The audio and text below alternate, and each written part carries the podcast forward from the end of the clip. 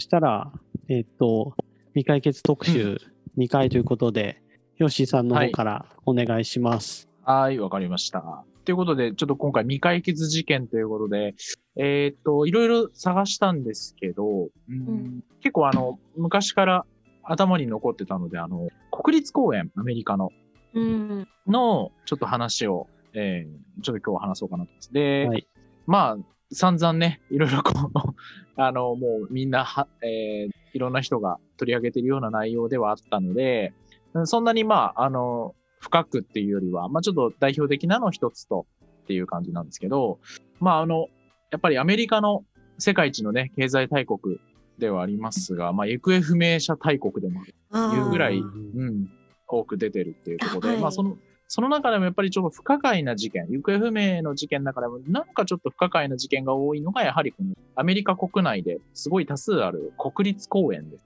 うん。はい。で、国立公園だけで言うと、毎年1600件ぐらいは行方不明事件が発え生。ええーそんなに？公園だけ、だけでですか？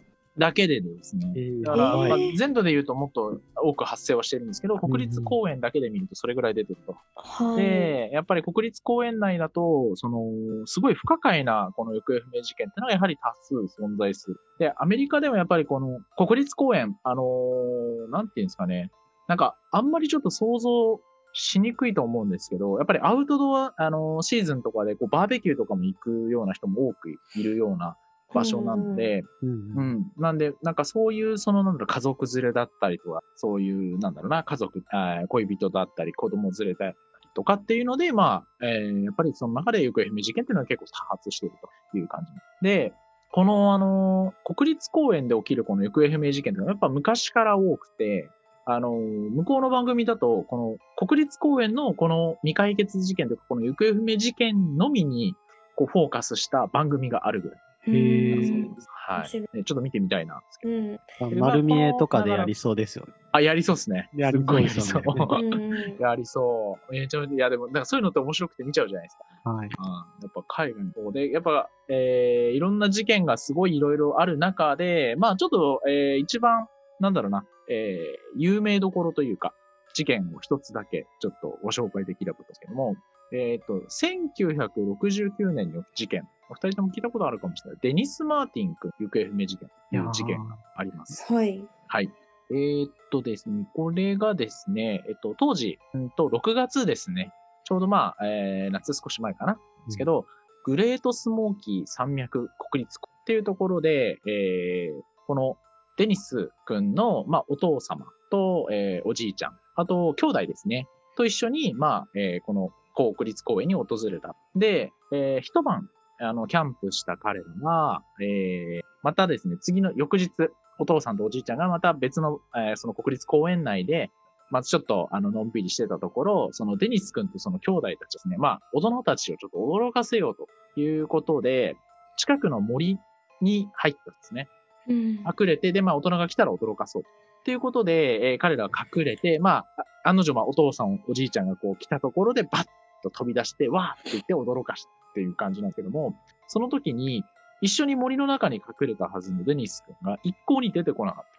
で、隠れてから約5分ぐらいしか経ってないんですけど、えそこからもう一切デニス君は行方不明だっていう事件ですね。うんで、あの、結構ね、ここまで聞くと、まあ、日本でもまあ、ありそうかなと、あると思うんですけれども、実はその後にですね、まあ、えっと、このお父様はじめ、皆さん、ボランティアの人とか、えーレスキュー隊の人とかも出て、まあ、大規模な捜索が行われて、合計で1400名ぐらい人員が動員されたんですが、うん。まあ、大規模捜索をしたんですけども、結局見つからなかった。うん。もうその、一つ、あの、なんだろう、こう解決にいかなかった理由としては、この捜索が始まってすぐに大雨が降ったって、うん痕跡が途絶えてしまったっていうのが原因だ。で、まあ、未だに見つからないというところなんですが、実はこの、えっ、と、デニス君のお父さんですね。その後、まあ、えーずっとまあ、息子が見つからないっていう、お父さんは、この、えーデニス君は、まあ、何者かに誘拐されたんじゃないかっていうふうにずっと言ってるそううん。で、この捜索中に、あのーまあ、デニス君のものと見られる、まあ、この裸足の足音だっ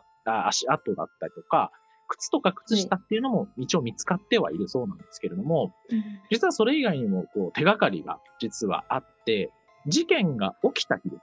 起きた日に、このデニス君がその当時着ていたって言われる服、赤色の服だったんですけど、はい。えーその赤色の服を着た何かを担いで、肩に抱えて森を歩く、まあ男を見たっていう、あの、まあ別の家族の証言があるんです。なんですけれども、この、その目撃情報の場所っていうのはちょっと変で、えーその彼が行方不明になったとされる時間から、まあ、約1時間後ぐらいに、もう、えー10キロ以上離れた場所で目撃されたという話。まあ、で、そこで、まあ、あの、要は少年の叫び声と、まあ、あとちょっと透明なんですけれども、大男が、まあ、その赤い服の、まあ、何か、まあ、人のようなものを担いで歩いていくのを、まあ、その目撃者が見た。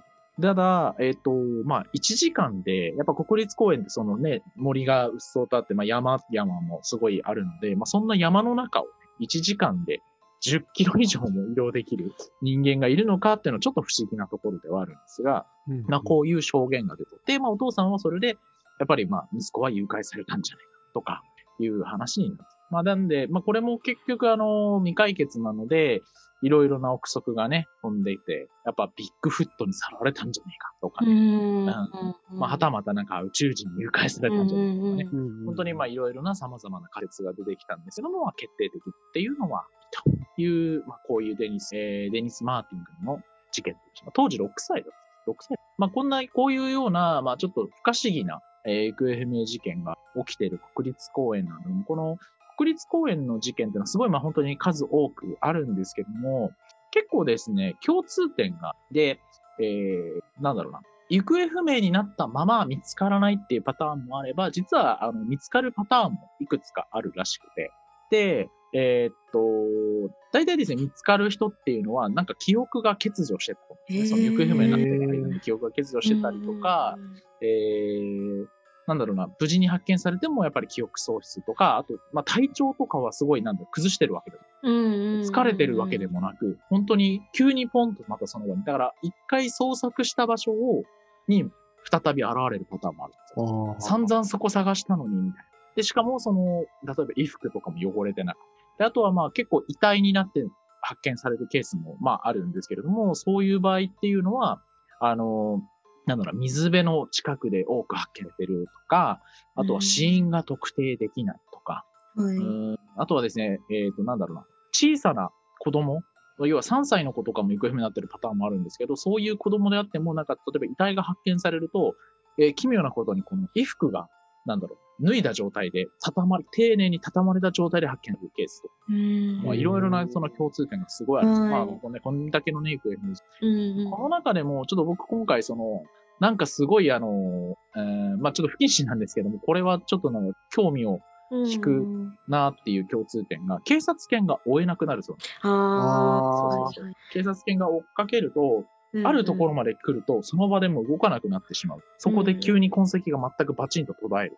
で、これは諸説あって、やっぱりなんだろう、鳥とか、大きな鳥とかに要はさらわれて空中に行っちゃうからないんじゃないかっていうのもあるんですけども、あとはまあ、えー宇宙人にさらわれたっていうのも、うんあ説もあるんですが、僕これすごいいい説だな、面白いなってのが、はい異次元に行っちゃうっていう説なんですよ。ああ。はいはい。うんで、その、警察犬って、例えばその痕跡を辿っていくわけじゃない。で、まあ、ある地点に来たら急に痕跡が途絶えてその場で止まってしまうっていうんですけど、要は、次元を超えて、実は異次元で同じ座標に、要はうん本本来であれば、今、今我々がこう、えー住んでる世界と次元が違う場所にいる。ただ座標は同じだから、えー警察犬としては、ここにもういる、もう見つけてるのに、要は我々からしたら見えないわけ。はい。はい。だから異次元を超えて同じ座標にいる。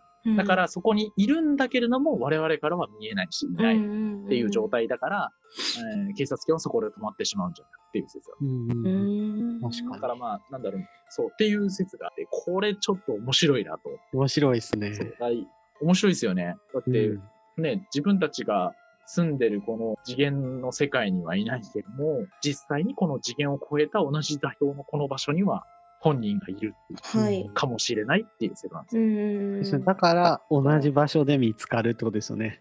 あ、そうそうそうそうそう見つかるとき同じ場所で一回探したところと、いなかったけど、また同じとこにまた次元超えで出てきてるっていう。いや、そうです、そうです、そうです。面白いなと思って。ただ僕はちょっとこの説をがを唱えてる人がいたので、あ、これはいいなっていうことで、今後国立公園の話をしようっていうことで。まあ、あの、なので、まあ、ちょっと国立公園のこの行方不明事件っていうのは本当になんかいろいろね、あの、有名なところもあれば、本当にあの、まあ、なんだろう、取り上げられてないような事件も多分いっぱいあって、うんで、そんな中でも本当に不思議な出来事っていっぱいあると。ちょっとこれはね、あの、なんだろう、未解決事件特集の中でちょこちょこちょっと、えー、つまんでいこうかなっていうふうに思います。まあ、今回は一応、あの、うんうんうんこの一人一つによって、まあ、こういう世があるよっていうご紹介以上で。はい、ありがとうございます。はい。ありがとうございます。ちょっと短いんですけど。うんはいなんかアメリカだったら、ジバとかありますもんね。うん。あ、すみまあせん。確かにジバー、どうぞ。字はね。うんそういうとこでは狂ったりするとか言いますよね。うん。うん。アメリカだったらやっぱりアブダクション説が人気がありそうというか、あ、そうそうそう。やっぱりさらわれてっていう。で、なんか記憶消えるっていうのもアブダクションの特徴ですよね。あ、そうですね。アブダクションされた人っていうのは記憶が消えてっていうのがあったりするらしいので、そうなんですね。面白いんです。あ、でもそのアブダクション説で濃厚になってるのが一つあって、はい。3歳半だかな？の小さな子供が、まあ、行方不明になって、ほんと数時間後にその捜索したはずの場所に急にあら突如として現れたらしい。へ現れたっていう、行方不明になった事件があったんですけど、それも、えーっと、なんだっけな、その子の証言によると、実はそのなんか頭が光るおばあちゃんと話をしてて、頭が光る？光る、光るおばあちゃん光ってる？なんかなんか洞窟に連れてかれてみたいな話がある。へ へーそれを調べてるとすごい何回も出てきてえ。へえ。プロダクションか。行だからもしかしたら別次元のなんかに連れてかれたのかな、そうですね。ってみたい。帰ってこれないパターンもあります。そうですよね。うん。れですよね、アメリカの、まあ、神隠し的なことなんでしょうね、日本で言うと。うん。あ、そうですね。なると思います。結構あの、この国立公園の行方不明事件、日本のこの神隠しと、あの、併用、併用っていうか、あの、つながりで唱えてる人がうん結構いる、日本で言うと神隠し。はい。なんか国立公園って、あの、モノリスが突然立ったりしますよね。あ最近もなんかニュースになってたやつですか？そうそうそう。だからなんか宇宙とつながりっていうかうん、はい。そういうのがありそうな感じがします。そう言われれば。ある、あると思うか。うん。どうなんでしょう行ったことないですけど、国立公園ってでも、あの、青木ヶ原の樹海とかの超巨大バージョンだとかってやってたんですけど、そういうイメージだと思います。ね、雄大な、はい自自然あふれる。うん。ガイドがいないとちょっと難しいですよね。迷子になっちゃいうん。ますよね。きっちょっと隠れてるうちにいなくなるって、まあ、さらわれ、順当に行くとさらわれるってことですよね。普通の思考で行くと。だから、さら、でも近くに人いたらわかりますよね。多分国立公園とかだと。とうーん。あの、グループとかで歩いてても、急に一人がポンって消えるみたいもう怖もう、怖いです。うんそれだと確かに異次元説が有力かも。うん。突然パッと異次元に消えて。な。うん。あとは結構なんかその天候が急に崩れたりもする行方不明になった後に霧だったり砂嵐、冬の起きたうんなんか自然界の何かに触れてしまったのかななのかわからない。あー神うん、神的な、国立公園の神みたいなやつがいて。神的な、日本、日本で言うと山の神様的な。そうそうそううんそういうそれになんかこう引っ張られてるとかもあるかもしこれはいいな。うん。なんかこう考えるのが怖いですね。ちょっとれない。触れてはいけないところに触れるような、なんかそんな感覚がある。ねなんかね、ありますよね。これは、でも、まあ、すごい、これね、番組が組まれるぐらいですからね、これのみの。なんか対策とかしないんですかね ?1 年間に1600人もいなくなっちゃうなんて、うん。広すぎて対策もしようがないのしようがないのかもしれうない。うん。何が原因かもわかんないですからね。わかんないいですよね、確かに。まあチームである、何人かで歩いて全員紐で体縛るとか、ああ、そうしたらでもなんかそうですよね、そうですよね。そしたら一人だけ輪っかにもなって、ひ紐だけ残ってるとかありそうですよね。ああ、やだやだ、それもそれで怖いっす。ううんん。フリーズポイントだったらいいっすねでも、あれですかね、まあうん可能性というか、普通に考えるならクマとか、うん動動物にやられるっていうのはまああるかなと思います。ああ、確かに。しクマとかってなんかもうそこまで来ても全然気づかないらしいですね。あ、そうなんだ。って聞きましたよ。やっぱり野生なんで、こう、絶が使えるんじゃないですか。ハンターハンターのところの。近づくまで気づかないっていう。えーいや、まあでも小さい子供だったらなんかあり得るかなと思いますけど、うん。一発であと急所。先ほど、うん。あの鳥ですよね。あの、大足とかだと。そんな人間を加えられる力があるんですか？とか、足って。おうん。足でガ大足、ッと掴んでうん、大足は、あの、へえ。6, 6歳とか5歳ぐらいまでの子なら、あの、足で掴んで飛んでいけると思いますね。それぐらいああ、は。そうなんだ。はいうんけど、も、し大人だったらそれは可能性ゼロです。ううんん、うん。まあ、ちょっとあれですよね。まあなんだろう。いろいろ、まあ、ワクワクしちゃいけないんでしょうけど、すごい興味をそそられるそうですね。場所ですよね。はい。うんそうですね。ううんん。ちょっと神秘的な神秘的なね。感じで。